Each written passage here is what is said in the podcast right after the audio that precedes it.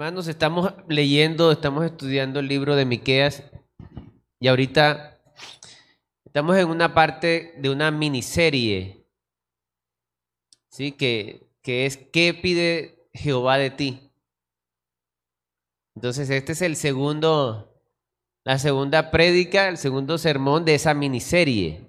Entonces, ahorita vamos a leer para que de pronto los que vienen por primera vez se contextualicen un poco. Pero quisiera primero que oremos. Vamos a orar. Señor, yo te doy gracias porque tú eres bueno, Señor. Porque nueva es tu misericordia para con nosotros cada día, Señor. Señor, nosotros no merecemos nada. Porque fallamos a diario, ofendemos de mente, de corazón, de obra. Pero tú mantienes tu misericordia, Señor. Tú te mantienes fiel. Te pedimos en esta hora, Señor, que nos hables a través de tu palabra, que tu nombre sea glorificado, Señor, en esta hora. Que tu Espíritu Santo obre en cada corazón, que a pesar de mi bajeza, Señor, yo pueda ser instrumento, Señor, para que tú te glorifiques. En el nombre de Jesús, amén. Bueno, hermanos, entonces vamos a leer Miqueas, perdón, capítulo 6, versículo 8. Dice, oh hombre, él te ha declarado lo que es bueno. ¿Y qué pide Jehová de ti? Solamente hacer justicia y amar misericordia y humillarte ante tu Dios. Ya vimos solamente hacer justicia. Ahora vamos a ver y amar misericordia. Y eh, el último tema de esta eh, miniserie es humillarte ante tu Dios. Son tres cosas sencillas, ¿verdad? Pero realmente son profundas. Para entrar en contexto, yo quisiera leer desde el verso 6. Los que tienen Biblia, por favor, ábranla. Miqueas 6, 6, vamos a leer desde el 6. ¿Con qué me presentaré ante Jehová y adoraré al Dios Altísimo? Repito, ¿con qué me presentaré ante Jehová y adoraré al Dios Altísimo? Me presentaré ante Él con holocaustos, es donde prendían fuego a un animal en ofrenda a Dios, con becerros de un año. ¿Se agradará Jehová de millares de carneros o de, o de diez mil arroyos de aceite? Daré mi primogénito como por mi rebelión, el fruto de mis, de mis entrañas, por el pecado de mi alma. En, esa, en ese tiempo las religiones paganas, una de las cosas terribles que hacían, era que sacrificaban a los niños. Eso que muchas veces los indígenas hemos escuchado que hacían en el pasado, eso desde siempre ha estado. Y es una creencia diabólica Parte de las diferencias entre el cristianismo y las demás religiones. Dice el 8, oh hombre, Él te ha declarado lo que es bueno. En otras palabras, ya el Señor les había dicho, ya ellos sabían, pero se hacían los locos. ¿Por qué? Porque es más fácil para el ser humano hacer cosas que se vean cosas. ¿Cómo se ve eso hoy en día? Yo di no sé cuánta plata para los pobres. Yo vengo todos los domingos a la iglesia. Yo soy el predicador de no sé qué lado. Yo hice esto, yo hice lo otro. Traje no sé cuánta plata, doné tanto dinero para la iglesia. Entonces el ser humano a veces quiere hacer cosas externas como para que alcanzar el favor de Dios. Y tapan lo que realmente Dios quiere. Y vemos que lo que Dios quiere nace del corazón. Y es allí donde comienza el verso 8, que lo leímos. hombre, Él te ha declarado lo que es bueno.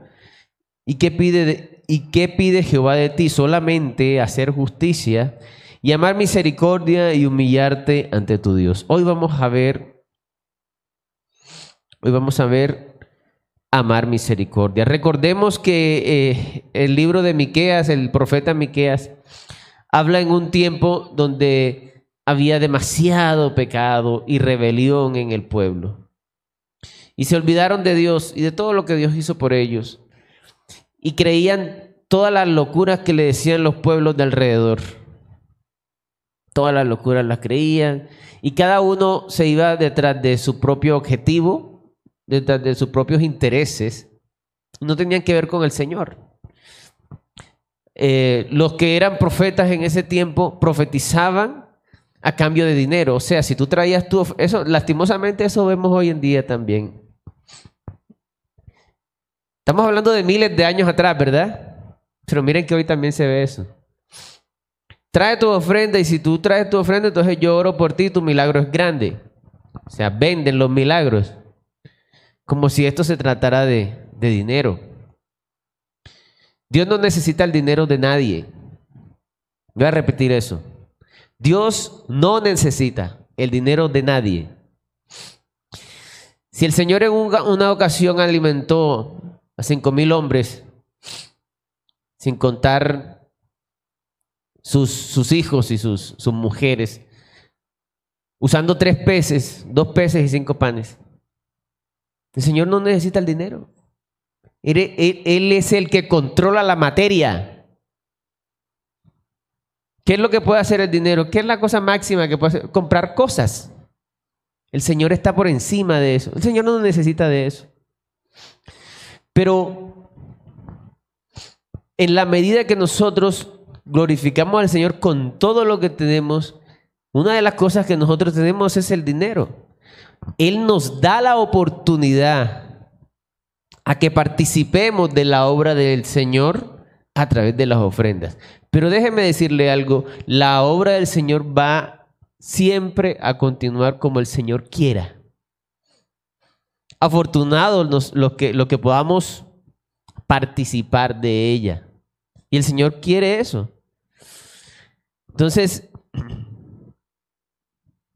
las cosas del Señor no tienen que ver con las cosas externas, ni físicas. No es que tú ofrendaste más, entonces a ti te va a ir mejor. ¿Quién dijo eso? Así estaba este pueblo. Creyendo así, lastimosamente, a veces caemos en eso, nosotros también. Así estaba este pueblo y el Señor tuvo que pasarlos por mucho sufrimiento. Yo a ese sufrimiento lo llamo sufrimiento amoroso, porque siempre fue con un buen objetivo, de enderezar al pueblo. Entonces, eh, como primer punto, la verdadera misericordia nace del corazón. El tema que estamos viendo es amar misericordia. Interesante que dice, no dice misericordia. Vamos a leer el 8 de nuevo. Dice, solamente hacer justicia y hacer misericordia. ¿Dice así? No, ¿verdad? O sea, el Señor es tan exacto, conoce a, los corazones de las personas. Ay, Señor, yo le perdoné la deuda a Sutanito. Yo hice. Va más allá de hacer. Dice amar misericordia, o sea que es un asunto del corazón. El primer punto que tenemos es la verdadera misericordia nace del corazón. Ahora voy a hacer un paréntesis, entre otras cosas, la palabra misericordia en el Antiguo Testamento tiene que ver con algo de las entrañas, de una conexión con otra persona que yo quiero favorecer a pesar de que la persona no lo merece, la persona merece rechazo, castigo pero yo quiero extender misericordia a esa persona que merece lo peor. Esa es la misericordia, no es voy a hacerlo para yo sacar pecho, no. Es que siento hacerlo, quiero hacerlo. Vamos a ver cómo se ve la misericordia eh, que nace del corazón. Yo quisiera que vayamos al libro de Génesis capítulo 43, verso 30. Estamos hablando de la vida de José, ¿verdad? Este texto, estos capítulos hablan de la vida de José. Voy a explicar un poquito qué, eh, qué pasó con la vida de José. José fue envidiado por sus hermanos, fue vendido por sus propios hermanos, Sus hermanos, muchos querían matarlo, pero Dios permitió que no fuera así y lo vendieron a unos esclavos, unos esclavistas. Fue vendido como esclavo a Egipto y empezó a hacer las cosas bien donde estaba, como esclavo, pero fue llevado a la cárcel porque fue acusado por la mujer de su amo, fue acusado de adulterio, de mm, acoso sexual. Injustamente, hizo todo bien. Y luego en la cárcel, eh, pasó mucho tiempo en la cárcel, hasta que el Señor lo levantó.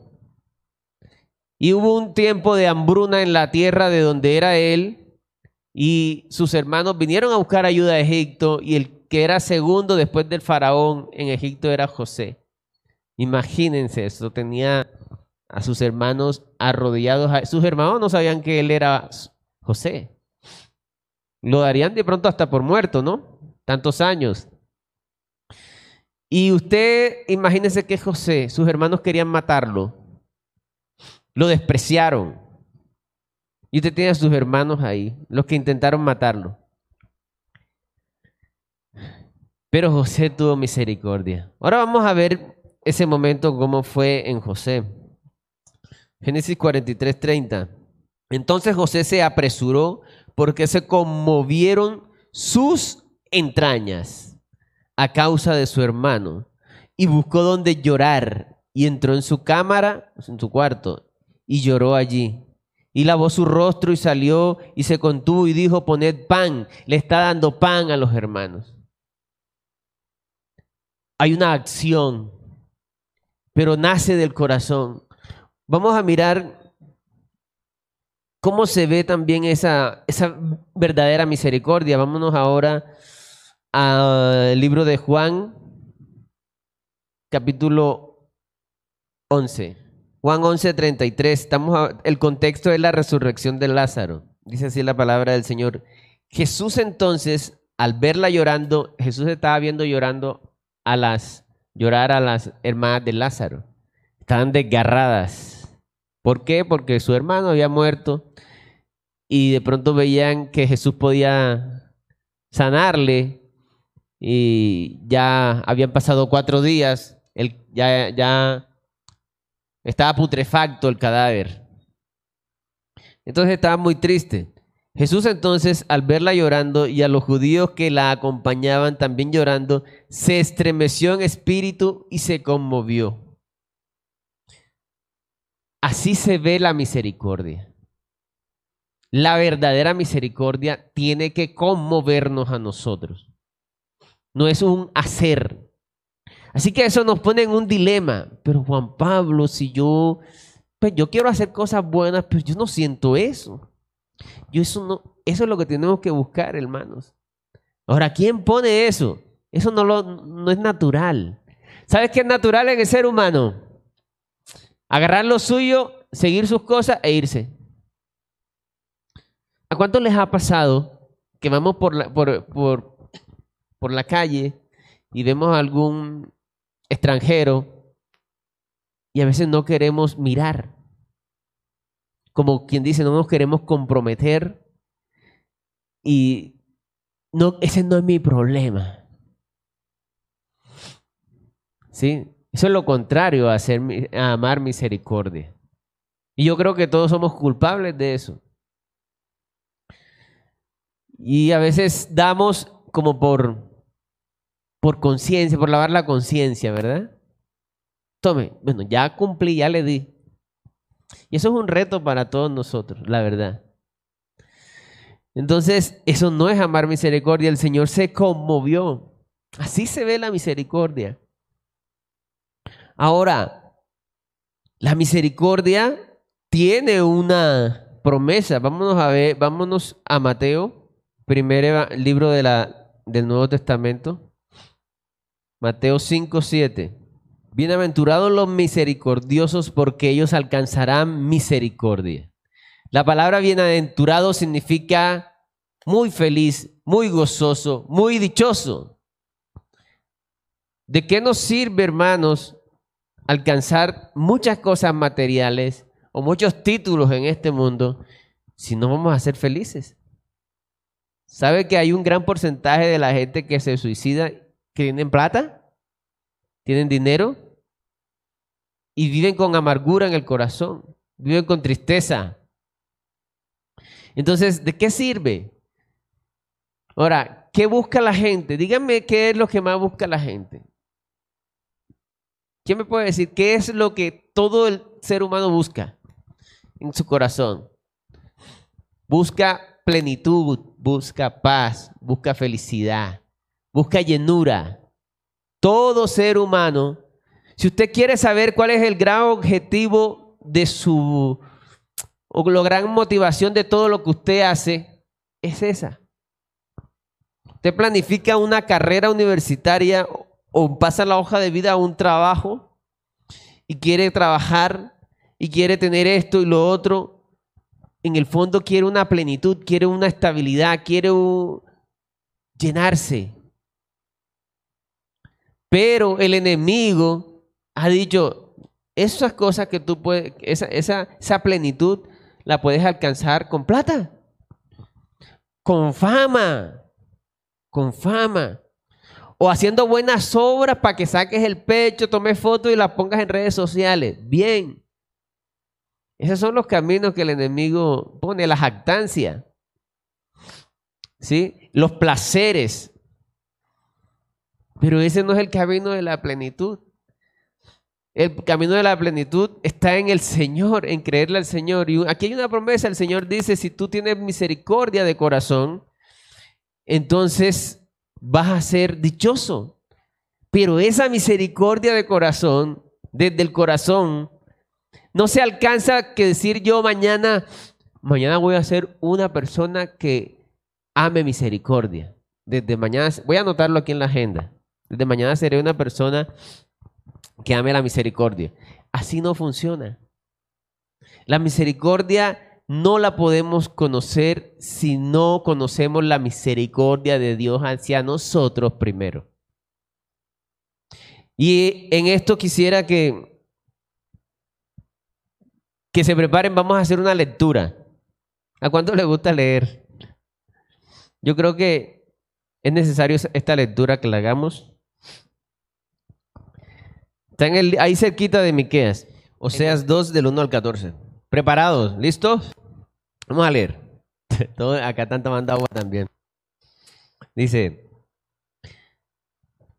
Decid a vuestros hermanos Ammi y a vuestras hermanas Ruama, contened eh, contended con vuestra madre, contended porque ella no es mi mujer, ni yo soy, ni yo su marido. aparte pues, aparte pues sus fornicaciones de su rostro y sus adulterios de entre sus pechos, no sea que yo la despoje y desnude, la ponga como el día en que nació, la haga como un desierto, la deje como tierra seca y la mate de sed. Está hablando Dios acerca de, Gomer, la mujer de Oseas. Ahora hablamos un poquito más de eso. Ni tendré misericordia de sus hijos, porque son hijos de prostitución, porque su madre se prostituyó, lo que, lo, que la que los dio a luz se, se deshonró, porque dijo, iré tras mis amantes, que me dan pan y mi agua que me dan mi pan y mi agua, mi lana y mi lino, mi aceite y mi bebida. Por tanto, he aquí yo rodearé de espinos su camino y la cercaré con seto y no hallará sus, no hallarás sus caminos. Seguirá a sus amantes y no los alcanzará, los buscará y no los hallará. Entonces dirá, iré y me volveré a mi primer marido, porque mejor me iba entonces que ahora. Y ella no reconoció que yo le daba el trigo, el vino y el aceite y que le multipliqué la plata y el oro que ofrecía a Baal. O sea, hermano, voy a hacer un paréntesis. Cuando nosotros pasamos la vida buscando nuestros propios intereses y teniendo otros dioses, ah, pero yo no, no tengo otros dioses, tu, tu otro Dios puede ser tú mismo. Tu otro Dios puede ser un trabajo, una pareja, un deporte. ¿Qué es tu Dios? Es lo que más ocupa espacio en tu mente. porque lo tienes de primero en tu corazón. Y el Señor, que es el que nos da a nosotros todo, niños, el Señor es el que permite que sus papás trabajen y tengan salud para proveer para la casa. Entonces, ese Señor, Dios, nos da todo y encima lo que nosotros recibimos no nos acordamos de Él y lo gastamos en nuestros propios placeres, nuestros propios intereses, nuestros egoístas intereses. Y acá está diciéndolo el Señor. Por tanto, yo volveré y tomaré mi trigo a su tiempo y mi vino a su sazón. Y quitaré mi lana y mi lino que había dado para cubrir su desnudez. Y ahora descubriré yo su locura delante de los ojos de sus amantes. Y nadie la librará de mi mano. Haré cesar todo su gozo, sus fiestas, sus nuevas lunas y sus días de reposo y todas sus festividades. Y haré talar sus vides y sus higueras, de las cuales dijo, mi salario son salario que me han dado mis amantes. Y las reduciré a un matorral. Y las comerán las bestias del campo y, y la castigaré por los días en que incensaba a los Baales, que son los dioses paganos y se adornaba de sus zarcillos y de sus joyeles, y se iba tras sus amantes y se olvidaba de mí, dice Jehová. Pero he aquí, yo la atraeré y la llevaré al desierto y hablaré a su corazón. Más encima que el Señor nos da las cosas, nos sostiene. Nosotros pensamos, en nosotros mismos. A veces nos pasa eso. Así está el mundo. El mundo no se da cuenta que el que hace que la tierra produzca es el mismo Señor. El que hace que los planetas estén en, la, en la medida, en la órbita perfecta para que haya vida en la tierra, es el Señor. El que hace que esté el sol a la distancia que está, es el Señor. Para que la vida sustente si una de, esos, de uno de esos planetas o una de las características que tiene la Tierra varía un poquito, se acabó la vida. El mundo no es consciente de eso. El Señor nos provee. Pero, ¿qué hace el ser humano? No piensa en el que le provee, en el que le creó. El Señor en vez de haberte hecho a ti humano, tuviese podido hacer bacteria ya por eso tiene que hacer, dar gracias a Dios. Tenemos que dar gracias a Dios. Entonces, aún todas esas fornicaciones, adulterios, está hablando el Señor del adulterio del corazón, de que tú te enfocas más en tus propios intereses que en el Señor, de que nos enfocamos más en nuestras vidas.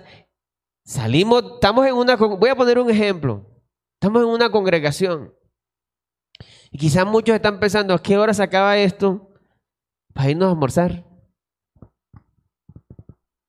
O sea, vengo aquí a cumplir porque como buena persona que soy, tengo que venir a la iglesia. Listo. Doy visto bueno, ya fui a la iglesia. ¿Verdad? Podemos estar en eso. O sea, no estamos buscando al Señor estamos jactándonos de una obra. Así estaba el pueblo buscando su propio yo, sus propios intereses, su propia lujuria, jactancia, todo eso. Pero el Señor dice, la llevaré al desierto y hablaré a tu corazón. Yo inicialmente dije, el sufrimiento amoroso. Ese es el sufrimiento amoroso. A veces nos quejamos de las cosas aparentemente malas. Yo diría de las cosas dolorosas, para ser más específico. Nos quejamos y no nos damos cuenta que es ese, ese, Señor quitándonos todas las cosas en las cuales nos distraemos y tenemos como dioses para que lo busquemos a Él. A veces nos tiene que pasar eso. Y ahí el Señor habla al corazón, dice el verso 14. Y hablaré a su corazón. Vámonos al 19. Y te desposaré conmigo para siempre. Ojo que está hablándole a una ramera que se desposó, se casó. Esto pasó con el profeta Oseas. Y después de casados y tener hijos, se, se fue con los amantes. Y volvió el profeta y la buscó porque el Señor, vaya, búsquela. Y después la buscó y después volvió y se fue con los amantes. Y le dijo Dios al profeta, vaya, búsquela de nuevo. Y fue y la buscó otra vez, varias veces. Ámela. Y haga pacto de fidelidad con ella. Y, y le dijo el Señor, así soy yo con mi pueblo. Yo a mi pueblo le doy todo. Pero ellos me son infieles y aún así yo los rescato. Eso es misericordia. Esa es la misericordia de Dios para con nosotros. En que nos tiene vivos y con una nueva oportunidad, un nuevo año, para que le conozcamos, para que le reconozcamos, para que nos dejemos usar. Decía la canción, por la bondad de Jehová no hemos sido consumidos. Analicemos de una manera global, global la humanidad. ¿Qué hemos hecho con la tierra el ser humano? Por ponerlo de una forma, ¿qué hemos hecho con la raza humana? En, el mundo hay alegría por todos lados, pregunto. Yo creo que podemos decir que hay más tristeza que alegría. ¿Y quién, quién causó esa tristeza? El mismo ser humano. ¿Sí? Nosotros por la misericordia de Jehová no hemos sido consumidos. La verdad que si usted tiene una fruta y se le pudre, usted la bota. Se dañó. No se la come. ¿Sabe qué hizo, qué hizo, qué hizo Jehová con esa fruta llamada humanidad? la reformó, la hizo de nuevo, no la desechó para poder comérsela. Usted y yo la votamos. Eso es misericordia. El Señor no era que estábamos nosotros en el mar y nos tiró un salvavidas para que agarremos el salvavidas. ¿Sabe qué hizo el Señor? Se metió al fondo del mar, sacó un cadáver putrefacto, lo sacó y le dio vida. Y ahí estamos los creyentes. Esos somos los creyentes. Fue el Señor. Eso es misericordia. Hasta que no entendamos nosotros que cada respiro que hacemos es porque Dios se le da la gana que nosotros respiremos y que no lo merecemos, porque pecamos a diario y que le ofendemos a diario y que nos vamos a dioses ajenos a diario. Y aún así Él mantiene su misericordia. Entonces nosotros no vamos a aprender misericordia con el prójimo. A veces guardamos rencores no le hablo, me hizo esto. ¿Cuántas cosas le hemos hecho nosotros a Dios? Muchas veces hemos tenido dioses ajenos. Ya lo mencioné. Muchas veces hemos deshonrado a nuestros padres. Háceme la mano aquí quien nunca haya, le haya hecho un agravio o un deshonre a su papá o a, su, a, su, a sus padres. Ahora, ¿cuántos pecados se necesitan para ser pecador? ¿Muchos o uno? Uno. Entonces, el Señor tiene misericordia cada segundo, diría yo, con nosotros. Así como, como este caso de Oseas. Así es que nosotros podemos tener una misericordia de verdad, conociendo la misericordia del Señor. El amor no consiste en que nosotros mañana voy a ser una persona que ame misericordia, una persona que ande en amor. Les voy a decir en qué consiste el amor. Vámonos a, Primera de Juan, capítulo 4, del 10 al 11. En esto consiste el amor de la palabra. La palabra que más persigue la humanidad es esta. Esta es la palabra que más persigue la humanidad. Y lastimosamente están a años luz de esta palabra. Y aquí, aquí vamos a mirar cómo es que nosotros podemos amar. Y en este caso, amar misericordia. En esto consiste el amor. No en que nosotros hayamos amado a Dios, es que yo soy creyente, es que yo voy a la iglesia, es que yo hago... No, no, no, no. Sino en que Él nos amó a nosotros y envió a su Hijo en propiciación por nuestros pecados. Por eso que delante del Señor nadie se puede jactar de nada. Porque inclusive el amor que podamos tener hacia el Señor no viene de nosotros mismos, nos los puso Él, nos los enseñó Él, nos los sembró Él. Entonces, ¿qué hacemos nosotros? La respuesta es, tenemos que rendirnos delante del Señor. No podemos ni siquiera amarle. Si no, veamos el caso del apóstol Pedro. Ni siquiera amarle podemos nosotros. ¿Cómo entonces vamos a amar misericordia? No es sino una obra del Espíritu Santo en nosotros. Ahora, la misericordia es activa en dar como segundo punto. El primero es el largo. ¿Listo? Ya terminamos el punto largo. Amar la misericordia es activa en dar. O sea, se ve, se nota, se evidencia. Vamos a mirar Mateo 5, del verso 43 al 45. Dice, dice así, ¿oísteis que fue dicho, amarás a tu prójimo y aborrecerás a tu enemigo? Eso es lo lógico, ¿cierto? No, yo quiero al que anda conmigo, a mis amigos, a los que me hacen bien. Quiero decirle que eso lo hace todo el mundo. Un delincuente hace eso. Si, hacemos una división entre los que están en la cárcel y nosotros, porque bíblicamente todos somos delincuentes. Pero yo os digo, amad a vuestros enemigos, bendecid a los que os maldicen, haced bien a los que os aborrecen, y orad por los que os ultrajan y os persiguen. ¿Para qué? Para que seáis hijos de vuestro Padre que está en los cielos, que hace salir lo que estábamos hablando al principio. Miren lo que hace Dios. Y la gente no se da cuenta y niegan a Dios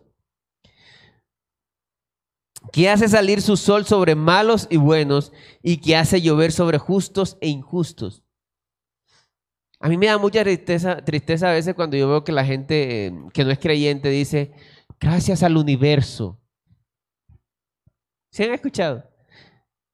Le pedí a mi amiga Sutanita que se murió y ella desde el más allá me ayudó.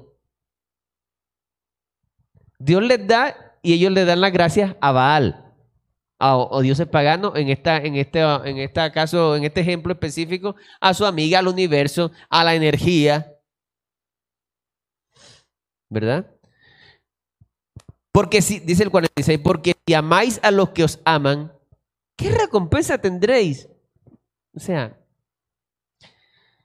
¿no hacen también lo mismo los publicanos? Y si saludáis a vuestros hermanos solamente, ¿qué hacéis de más? ¿No hacen también así los gentiles? Sed pues vosotros perfectos como vuestro Padre que está en los cielos es perfecto. La misericordia se tiene que ver. Cuando alguien le haga daño a usted, qué oportunidad para extender misericordia. Pero seamos sinceros. Cuando alguien nos hace daño, ¿cómo hacemos? ¿Qué hacemos nosotros? ¿Me las paga? o tomo justicia por mi, por mi mano. Es a veces lo primero que se nos mete en la cabeza. ¿Cómo hacemos nosotros para que eso no suceda? Para que Dios nos vaya, llenando. Rendirnos delante del Señor, que es Él el quien hace esa obra en nosotros, para que nosotros amemos misericordia. Es si no está en el Señor, no es obra humana. Ahora, ¿cuánto tiempo le dedicamos al Señor nosotros al día? ¿Cuántos pensamientos, pregunto, le dedicamos nosotros al Señor al día? ¿Sabe? Hay, hay muchas mentiras en el mundo.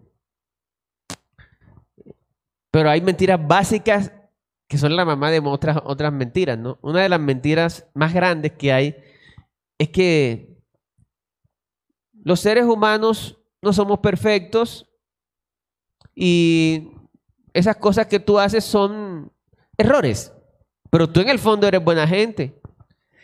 ¿Sabe que la mayoría de la gente de la cárcel dice, sí, yo estoy aquí porque estoy pagando algo porque falté a la ley, pero es que yo nací en un hogar que no sé qué, yo fui pobre, no tuve otra opción. En el fondo dicen, sí, esto es la ley, estoy pagando lo que dice la ley, pero es que a mí me tocó hacer eso. O sea, ellos son buenos. ¿Sabe que la mayoría de la gente piensa así? El que hace el asesinato, el que va a cometer sicariato, dice, esa debe ser malo. Si no lo hago yo, lo hace otro. Antes estoy haciendo un favor. Dios mío, ayúdame a cometer este, este, este, este atentado bien. La mayoría de la gente piensa así. ¿Verdad? Y así a veces somos nosotros. Si alguien nos dice, oye, me parece que tú eres envidioso, que yo soy envidioso. Usted es lo que es un lengua larga. Quizás no lo decimos, pero lo pensamos, ¿no? En vez de analizar, Dios mío, muéstrame qué tan envidioso soy. Entonces, hermanos, todo depende de lo que el Señor haga en nosotros. Tenemos es que disponernos.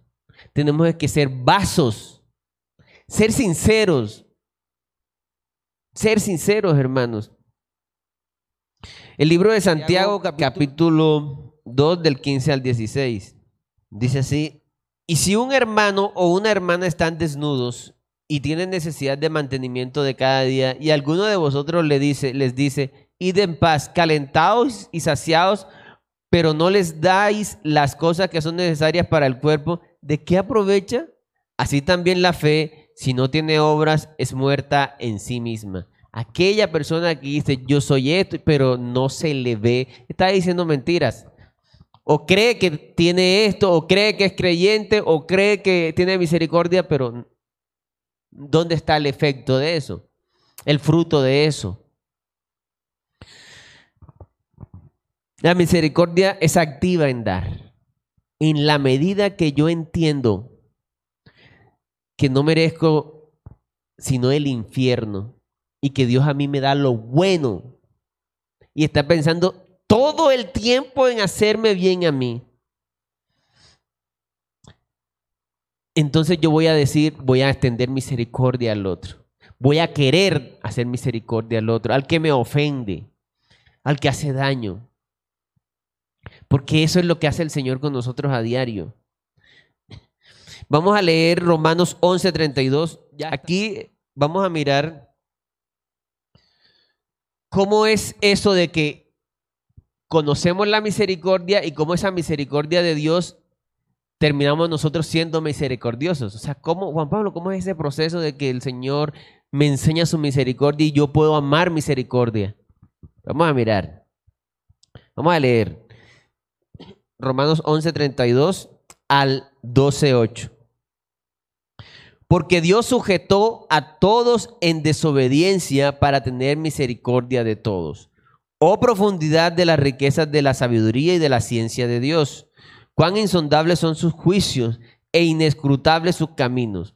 Porque ¿quién entendió la mente del Señor? ¿O quién fue su consejero? ¿O quién le dio a él primero para que le fuese recompensado? O sea, en otras palabras, ¿quién puede decir, yo amé a Dios primero?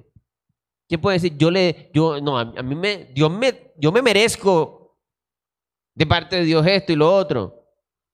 Dice Dios ahí, ¿quién, quién dice que, que me dio primero a mí?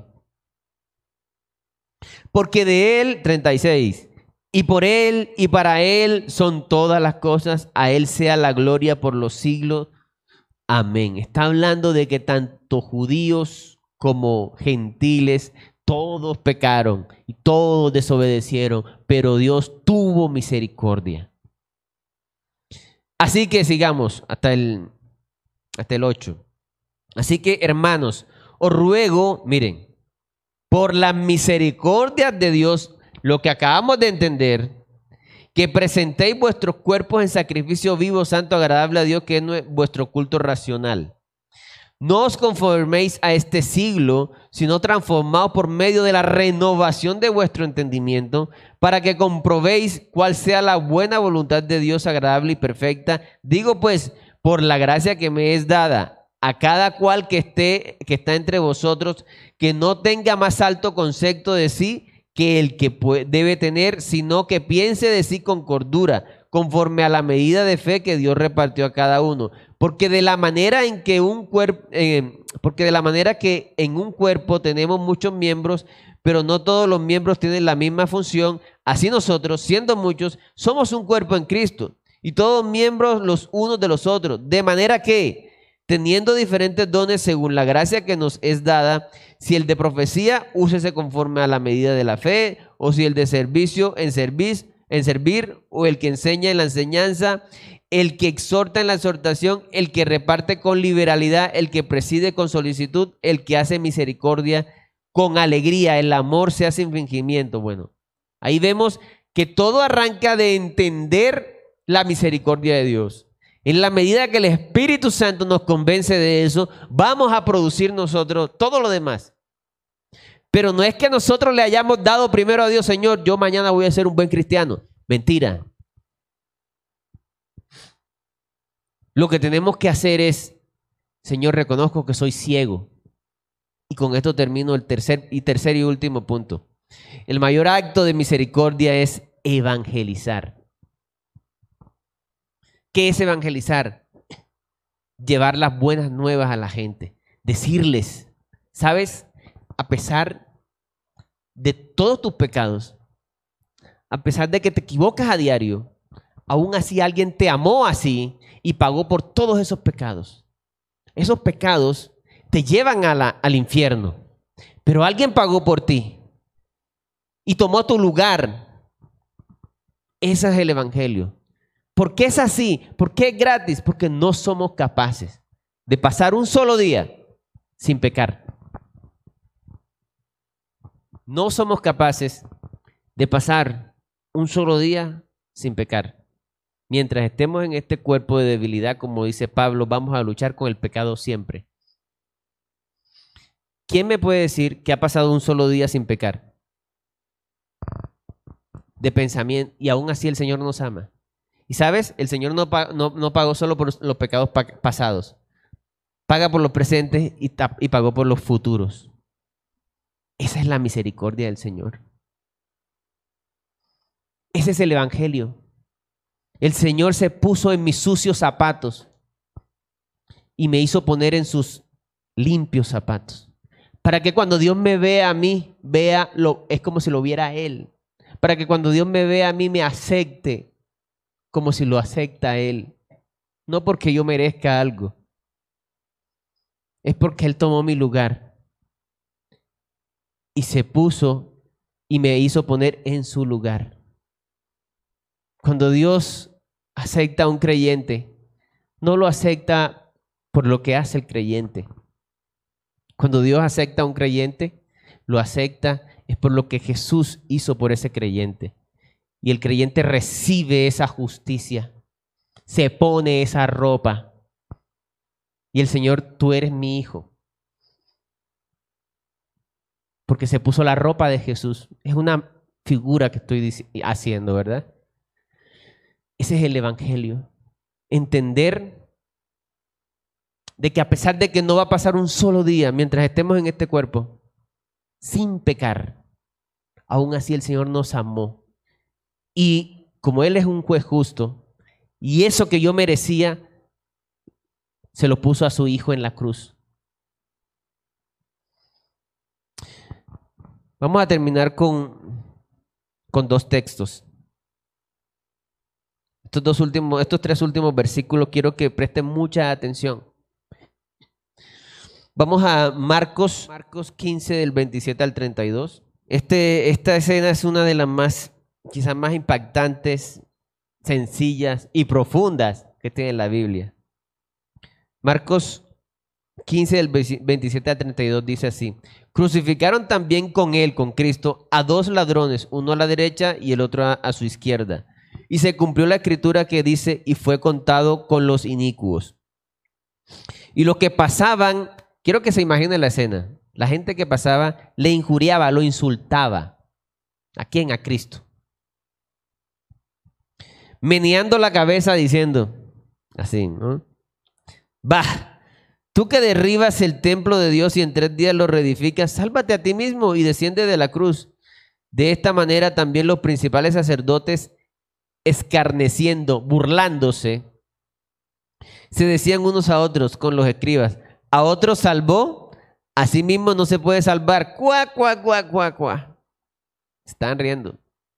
Mira, hasta resucitó un muerto y no es capaz de bajarse de una cruz.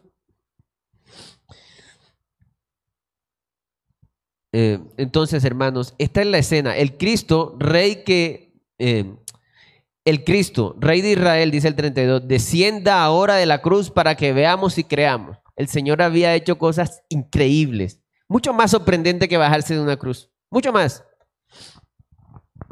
Coger, dos panes y cinco peces y hacer que por ahí 15 mil personas coman. Una persona con esa habilidad, si quiere hacer su voluntad, es el rey del mundo, de todos los imperios, si quisiera hacer su voluntad. Son los suministros de todos los ejércitos que pueda tener él. Estoy hablando un ejemplo.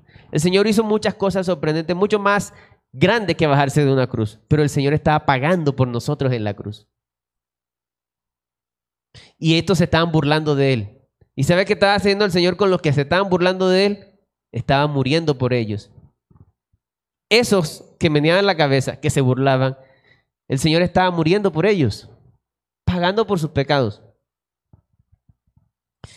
Vámonos ahora a Lucas, en la segunda cita, son, son tres últimas. Lucas 23, 39. Más adelantico. Y uno de los malhechores, ya hablamos de, la, de la escena, ¿no? Está el Señor Jesús con los dos malhechores. Y uno de los malhechores que estaban colgados le injuriaba, le insultaba, diciendo, si tú eres el Cristo, sálvate a ti mismo y a nosotros. Pongo pitico, ¿no? Lo insultaba. Respondiendo el otro malhechor, le reprendió diciendo, ¿ni aún temes tú a Dios estando en la misma condenación? Miren lo que dice este otro malhechor. Nosotros, a la verdad, Justamente padecemos porque recibimos lo que merecieron nuestros hechos, mas este ningún mal hizo. Y dijo a, y dijo a Jesús, acuérdate de mí cuando vengas en tu reino. Entonces Jesús le dijo, de cierto te digo que hoy estarás conmigo en el paraíso. ¿Qué diferencia hay entre los dos malhechores? Quizás el que entendió que si era malo pudo haber sido peor Pudo haber sido más, no dice la Biblia eso, pero pudo haber sido más violador, más ladrón, más asesino. La diferencia fue que uno reconoció su condición. Y el otro no reconoció su condición. El otro no que la mayoría de la gente que está en las cárceles quiere no está está diciendo no está diciendo voy a quedarme todo el tiempo necesario porque yo merezco estar acá. ¿Sabe qué hacen? Buscan a ver cómo salen rápido. Así hayan hecho lo que hayan hecho.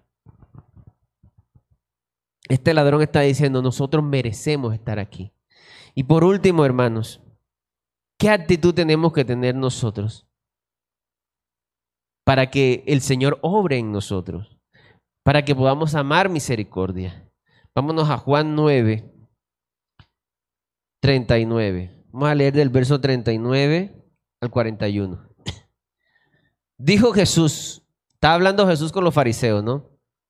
Para juicio he venido yo a este mundo, para que los que no ven, vean, y los que ven sean cegados. Entonces algunos de los fariseos que estaban con él, al oír esto, le dijeron, ¿acaso nosotros somos también ciegos? O sea, voy a, voy a contextualizar un poco. Esta gente era gente que sabía Biblia eran sacerdotes. Y el Señor les está diciendo, yo he venido, cuando, y le, está diciendo, yo, el Señor Jesús, ahora que vengo, muchos de ustedes, con lo que yo digo, serán cegados, o sea, no, no, no van a ver. Y los que están ciegos van a ver. Entonces ellos de una vez se sintieron, ¿no? Estás diciendo que nosotros somos ciegos. Nosotros los que sabemos, los que hemos leído la Biblia, lo que, mejor dicho, lo mejor del pueblo. ¿Acaso nosotros somos también ciegos? Jesús le respondió, si fuerais ciegos, no tendríais pecados. Mas ahora porque decís, vemos, vuestro pecado permanece. Si entendieran que son ignorantes, lo voy a decir de otra forma, entonces yo podría sanarles. Pero como dicen, no las sabemos todas, vuestro pecado permanece. ¿Sabe que la actitud que tenemos que tener es una actitud de humildad, de humillarnos, de no creernos que no la sabemos? Yo creo a Dios a mi modo. A mí que no me digan nada. Yo me la sé, yo veo. Pero la actitud que Dios demanda es, sé como un ciego. Si reconocieras que fuera ciego, vuestro pecado no estaría ahí. Pero como dices, yo creo que orar se debe orar así, mi vida la llevo bien así, estoy bien. A mí no me vengan a decir nada. No voy a analizarme, no me voy a cuestionar cuando alguien viene y me dice algo. Uy, yo envidioso. Usted que es un chismoso. ¿Usted qué le importa? Pero como, como dicen, vemos, vuestro pecado permanece. Tenemos que ir delante de Dios con un corazón contrito y humillado, hermano. Si queremos amar misericordia y si queremos conocer al Señor. Ese es el principio. Usted quiere conocer al Señor, vaya con un corazón sincero. Señor, a veces hay gente que va y le ora al Señor y le dice una cantidad de cosas al Señor y no, abre el corazón, ¿no? En vez, de, en sacar lo que hay dentro. A veces tenemos argumentos contra Dios. Señor, ¿por qué pasó en mi familia esto y por qué me pasó esto y lo otro? No, lo, no, se lo decimos a Dios, pero acá está. Y a mí me ha pasado. No lo decimos en oración, pero está en el corazón. Dios nos tiene que llevar al desierto y hablar a nuestro corazón para que entendamos y saquemos lo que hay. Dios se mueve en la verdad, en la sinceridad y en la luz no en el ocultar cosas, aparentar cosas. Amén. Entonces, ¿qué vamos a hacer de aquí en adelante? Busquemos a Dios, hermanos. Que el amar misericordia, el comportarnos como un hijo de Dios, no es con poder humano. Así que rindámonos delante del Señor. Señor, yo te doy gracias por esta hora.